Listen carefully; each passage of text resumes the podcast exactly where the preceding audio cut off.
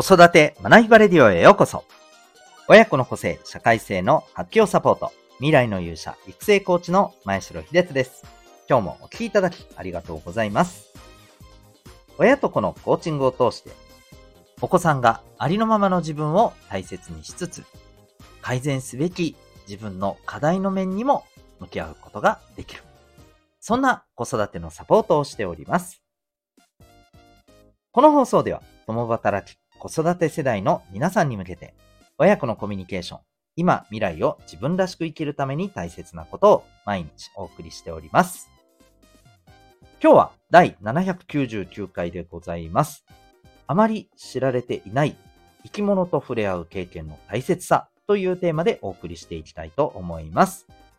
また、この放送では演劇は生きる力子供のためのドラマスクール沖縄を応援しております。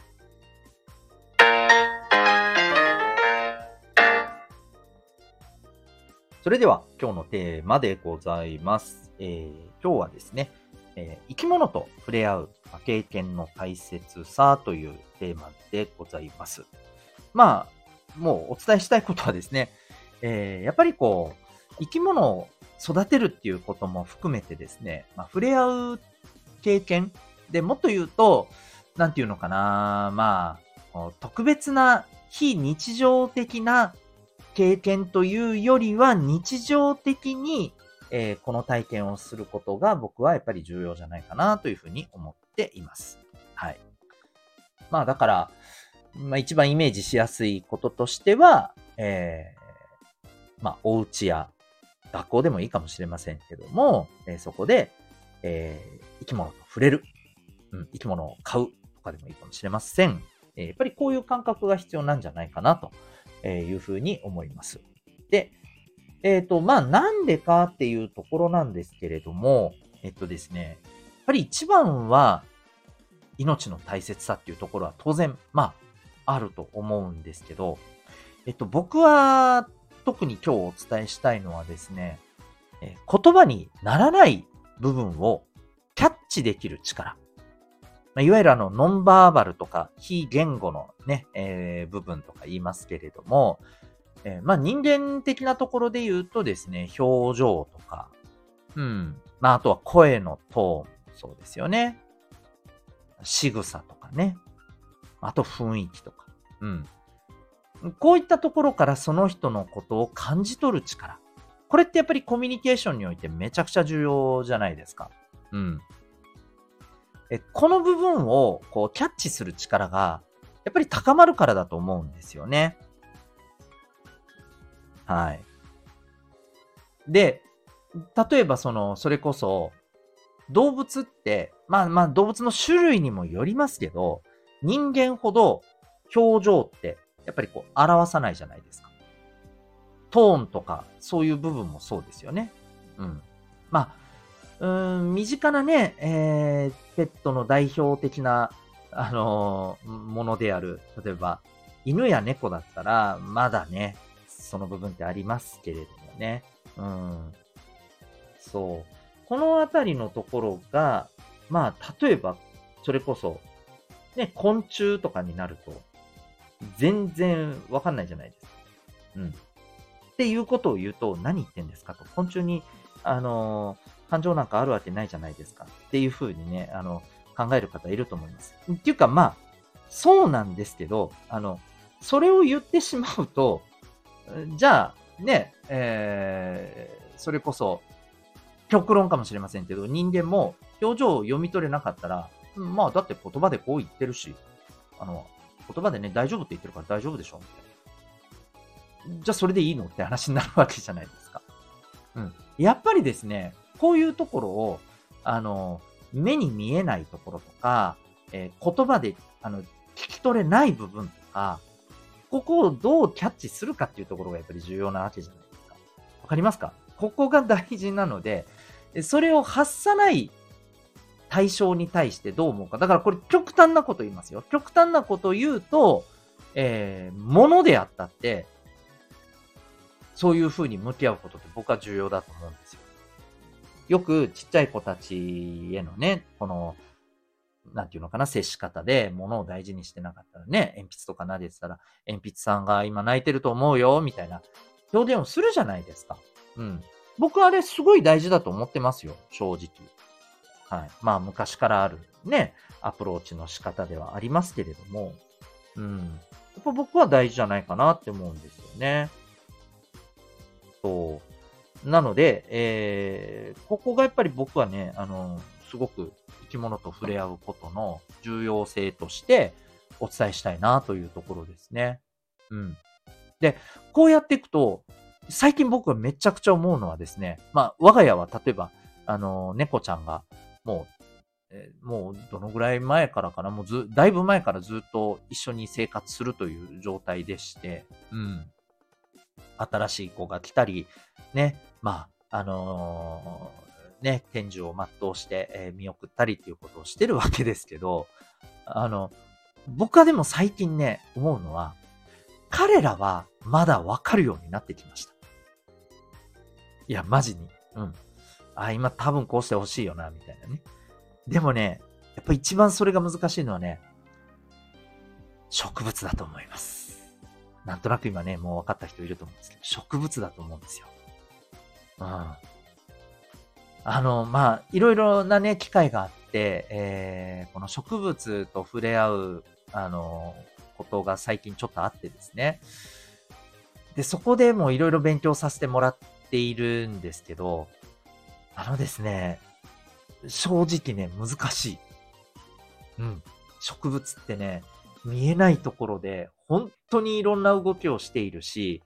えー、あ、もしかしたらそこからこんな風な、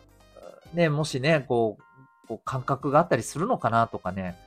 あの、本当にね、まあ、申し訳ないけど、猫ちゃんなんか全然ね、あの、比較にならないぐらい難しいですよ。だから、やっぱり僕、農家の人たちって偉大だなって思いました。あと、あの、まあ、園芸関係ですよね。うんうん。要するに植物と向き合っている人たちって、マジですごいと思います。多分コミュニケーション力死ぬほど高いんじゃないかなって思いますけどね。うん。まあ、ちょっとあの、人と話すのは苦手とか、そういう部分はあるかもしれませんよ。もちろんね。あると思いますよ。人によってね。だけど、根底のね、なんか、なんていうのかな、生き物からいろんなものを感じ取る力って多分ね、最強なんじゃないかなって思ったりしています。うん。なのでね、ちょっとこれから、もしこういったお仕事の方にね、会う機会があったら、僕はちょっとこの辺ぜひ聞いてみたいななんて思ったりしてるんですけどね。で、子供たちにも、あの、それをシェアできたら非常に面白いなと思ってますし、まあ何よりね、子供たちにそういう人たちと、あの、話を聞ける機会ってね、いっぱいあった方がいいんじゃないかなと思います。で、あとはもう、あの、今日のね、えー、話の最初に戻りますけど、うん。えー、生き物と恒常的に触れ合うっていう機会は、やっぱりめちゃくちゃ大事じゃないかなと、そんな風に思ったりした次第でございます。皆さんはどうお感じになりますでしょうか？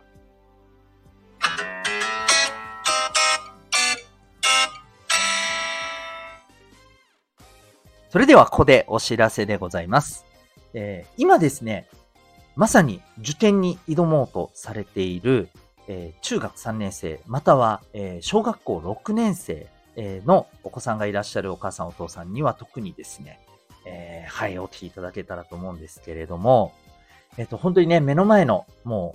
う、受験。あの、特に中3生の方であれば、推薦受験がですね、もうだいぶ迫ってきてますよね。うん。で、えー、小学校6年生の、まあ、あの中学受験を控えている方にとっては、まさにもう大詰めというところに差し掛かってるね、方も多いんじゃないかと思います。うん。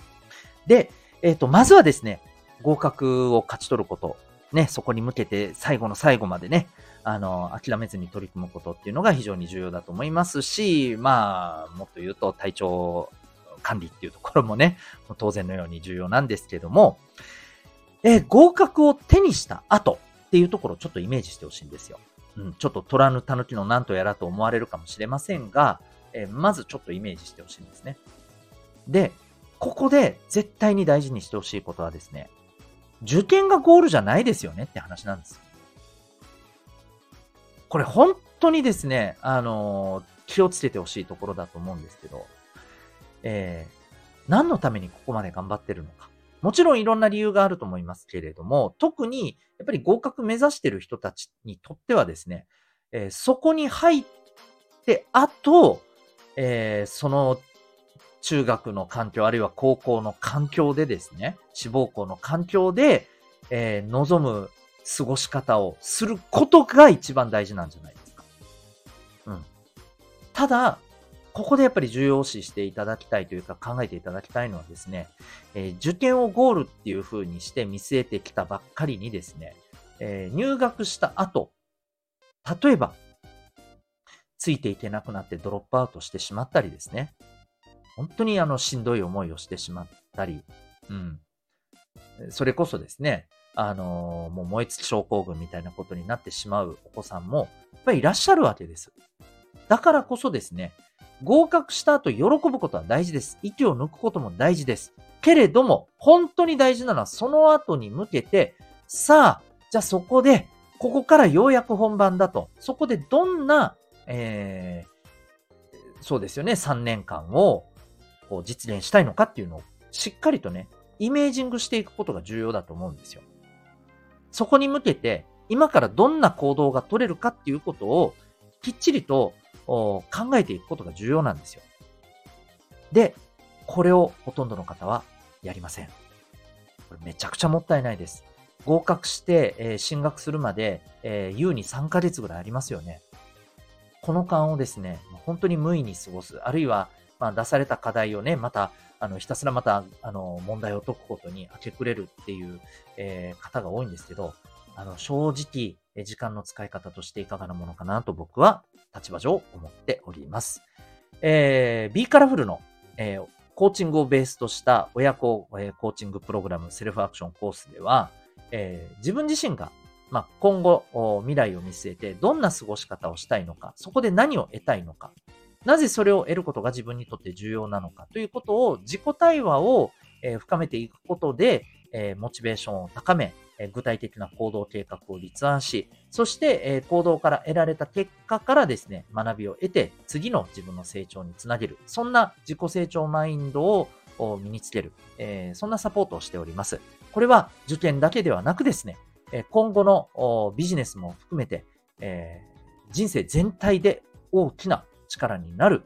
マインドではないかと思います。え興味がある方は今、え個別のですね、体験会、また説明会実施しております。えリモートで受けることも可能ですので、全国どこからでも受けられます。興味ある方は、概要欄のリンクからウェブサイトをご覧になってみてください。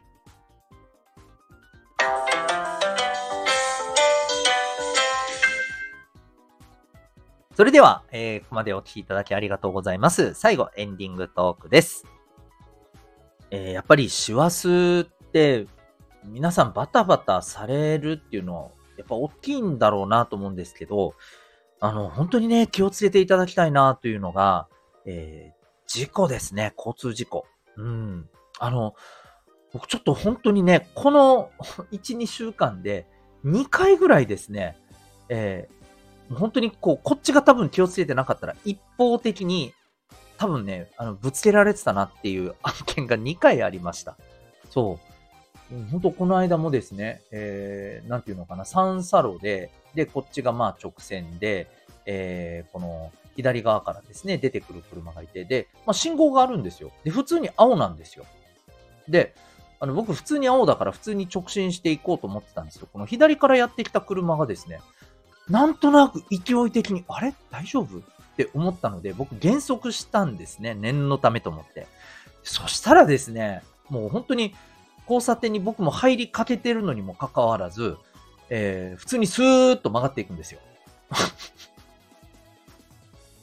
そう。で、しかも、あっち、僕はもう慌てて、うわ、やっぱりかいと思って急ブレーキ踏んで事なきを得たんですけど、えあそこ、100%気づかないままそのまま行っちゃってるんですよ。もうね、もうびっくりでした。ちょっと待てと。はい。ということで、あの、多分いつものですね、えー、2.5倍ぐらいですね、周りは多分何も見てないで突っ込んでくるだろうな、ぐらいな気持ちで、運転した方がいいんじゃないかと思います。皆さんもぜひお気をつけください。それでは最後までお聴きいただきありがとうございました。また次回の放送でお会いいたしましょう。学びようき一日を